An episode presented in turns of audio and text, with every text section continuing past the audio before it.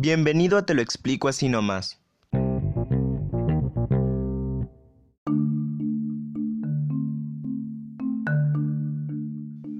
Hola, bienvenidos a este episodio número 2. Soy Evanibaldo Ballester.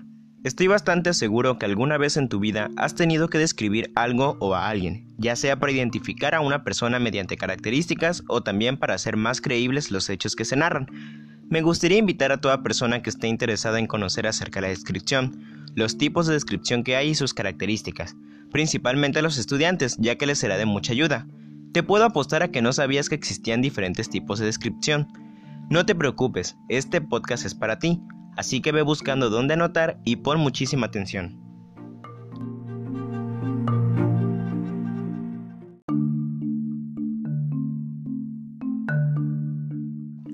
Según la página Significados, una descripción es la acción y efecto de describir, o sea, explicar o representar detalladamente por medio del lenguaje los rasgos característicos de un objeto, persona, lugar, situación o acontecimiento, en estas encontramos sustantivos y adjetivos. Y la descripción tiene como fin crear en el oyente o lector una imagen mental del asunto referido en su ausencia, y es producto de la observación y la reflexión.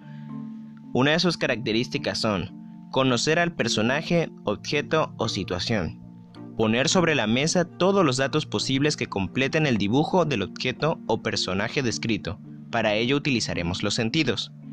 Esta acumulación de datos puede hacerse mediante la observación directa, por la evocación, recordando el objeto descrito y las sensaciones que nos produjo y por la imaginación. Y por último, de todos los datos que consigamos hay que realizar una selección, eliminando los que consideremos innecesarios. ¿Quieres saber que la descripción es muy fácil? ¿Qué te parece hacer un pequeño ejercicio? Observa a las personas de tu entorno y tratas de describirlas tanto física como humanamente para elaborar una lista de sus características. Por ejemplo, esa persona es alta, de complexión robusta, ojos cafés, cabello negro, labios delgado, lunar en la frente, manos grande, etc. Y puedo ver que es amable, cariñoso, confiado, simpático, introvertido, trabajador, comprensivo, etc. Una vez elaborada la lista, es posible redactar la descripción. Eso sí, debes de tener en cuenta que si vamos más allá de los rasgos y las características, estamos dejando de describir. Muy bien, ahora sabes qué es descripción, y si se te dificulta hacerlo, ya te compartí un ejercicio el cual puedes poner en práctica para aprender a describir. Ahora, ¿qué te parece si te hablo acerca de los tipos de descripción que hay y cuáles son sus características?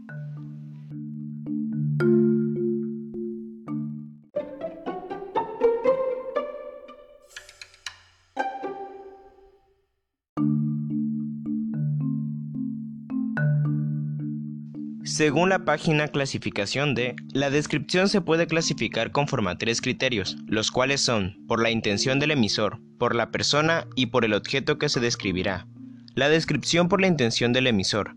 En esta se encuentran dos descripciones, la objetiva, que es aquella que se lleva a cabo por medio de una serie de detalles que la persona suministra sobre la realidad que está observando, y la subjetiva, que en esta el sujeto utiliza demasiado lenguaje figurado, Además, aporta detalles que dependen de su percepción personal.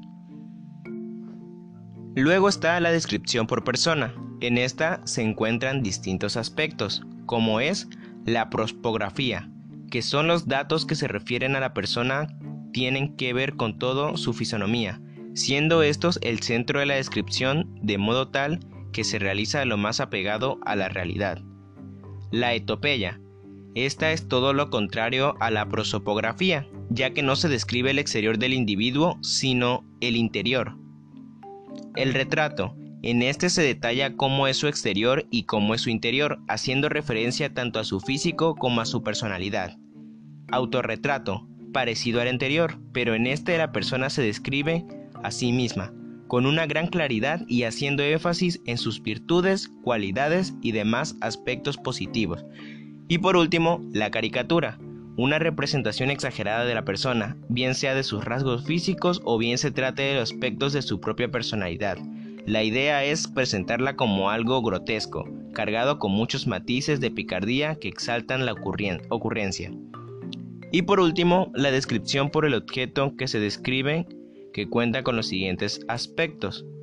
En primero está la topografía, que es la descripción que se puede brindar de un paisaje y de todos los aspectos físicos que comprenden el mismo, tanto de su superficie como de los elementos adicionales. La zoografía, detalles físicos y conductuales que pueden apreciarse de un animal. La cronografía, esta obedece a un conjunto de relaciones que se entablan en torno a un espacio temporal. Y bien, Ahora sabes que efectivamente una descripción es para crear una imagen visual de algo o alguien por diversas situaciones.